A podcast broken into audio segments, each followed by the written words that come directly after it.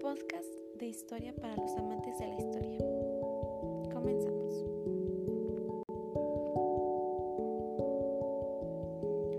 Buenos días, tardes o noches. Los saludo a ustedes oyentes amantes de la historia. Esperamos que se encuentren bien. Yo estoy muy feliz y muy contenta de estar acá con ustedes en este día para platicar aunque sea un ratito. Sé que a ustedes oyentes les encanta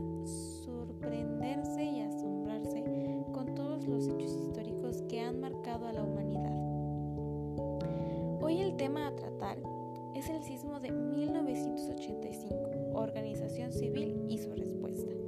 Sin duda un tema muy importante y de gran interés aquí en México. Les hablaremos un poco de los hechos, vamos a ponerlos en contexto, sobre todo si hay personas que no tienen idea de esto, lo cual me sorprendería demasiado, ya que es un tema bastante tocado acá en México. Pero bueno, Uh, este 10 de octubre está presente como siempre Claudia Natalia Pérez León, su servidora y conductora de este podcast, por lo menos en estos minutos. Eh, pero bueno, sin más que agregar, comencemos con el tema que aquí el público está impaciente, seguro. Primero que nada,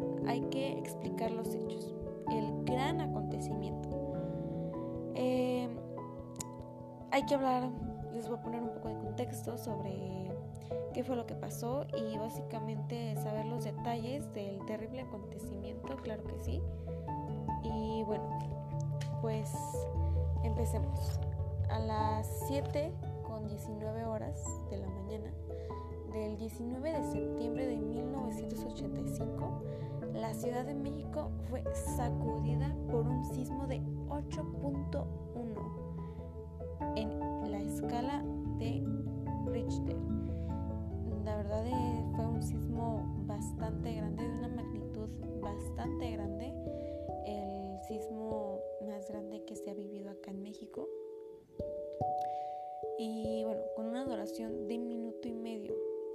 O sea, muy impactante la duración, ya que normalmente los sismos no duran más del minuto, a veces incluso ni siquiera alcanzan el minuto. Por eso que la duración de un minuto y medio es bastante impactante. Pero bueno, cabe decir que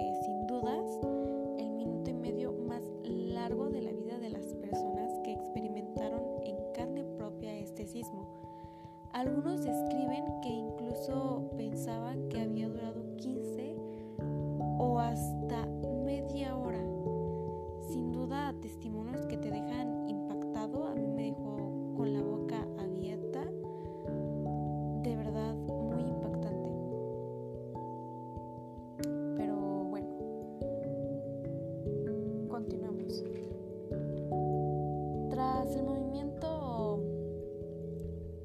telórico, el gobierno reconoció la muerte de entre 6 y 7 mil personas. Sin embargo, la Comisión Económica para América Latina, o la CEPAL, contabilizó 26 mil. Pero por su parte, la organización de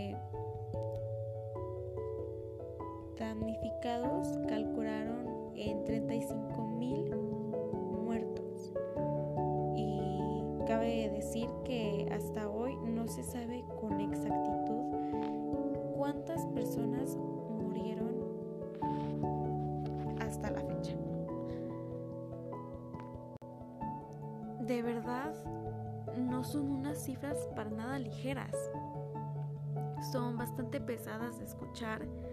Siempre que escucho la cantidad de muertos me invade una enorme tristeza, tristeza, puedo decir que incluso me invade a veces el, el, el miedo. O sea, no imagino el dolor de las personas que perdieron todo en el sismo, que perdieron a sus familiares, que perdieron sus casas, que perdieron todo lo que habían construido a lo largo de su vida que en el minuto y medio se haya caído. De verdad, a mí sí me sí me pone muy triste. Pero bueno, vamos a continuar ahora con eh, un personaje que en lo personal, wow, me dejó con algo, con un pequeño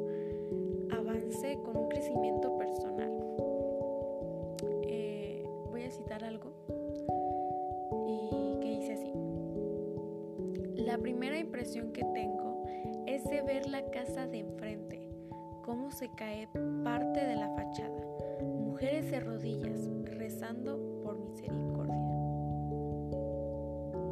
Eso recuerda hoy Eduardo Acevedo, lo dijo en una conversación con Will Grant para su, programa.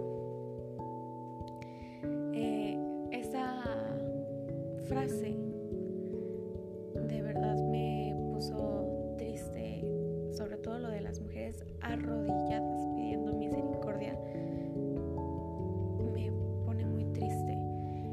bueno, en esa época Acevedo tenía 20 años y vivía fuera del centro de la ciudad, eh, en un barrio que logró sobrellevar el sismo. Sin embargo, por alguna razón comenzó a caminar hacia el lugar de donde todos escapaban. Eh, básicamente se dirigía al centro del caos. Todo el mundo en la locura total recuerda no era solo su impresión. Ciudad de México fue declarada zona de desastre, claro que sí, pero en ese minuto, más que escuchar las noticias, Acevedo se convertiría en testigo presencial de lo sucedido. Eh, cito otra frase que dice así, seguí caminando hasta llegar a la Alameda Vi que el Hotel Regis se había caído y que uno de los centros comerciales ardía en llamas. Los bomberos estaban ahí. Había sirenas sonando por todas partes. ¡Wow! Los dos terremotos del 19 y 20 de septiembre eh, provocaron la muerte de por lo menos 10.000 personas estadísticamente del desastre, espontáneamente, surgió un grupo de voluntarios que comenzó a rescatar a las víctimas con sus propias manos. Entre ellos estuvo Acevedo.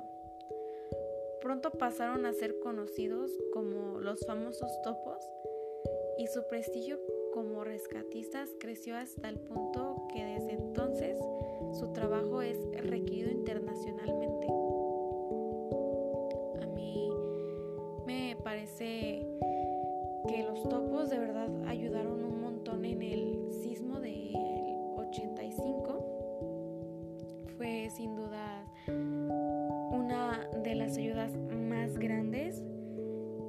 bueno, ¿qué más nos queda por reconocer el gran trabajo que hicieron este grupo de personas, incluyendo Acevedo?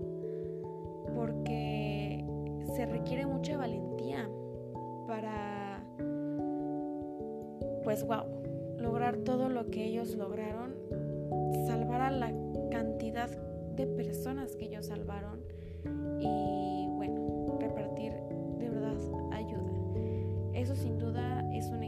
de verdad, o sea, de verdad una unión mexicana muy hermosa, muy bonita.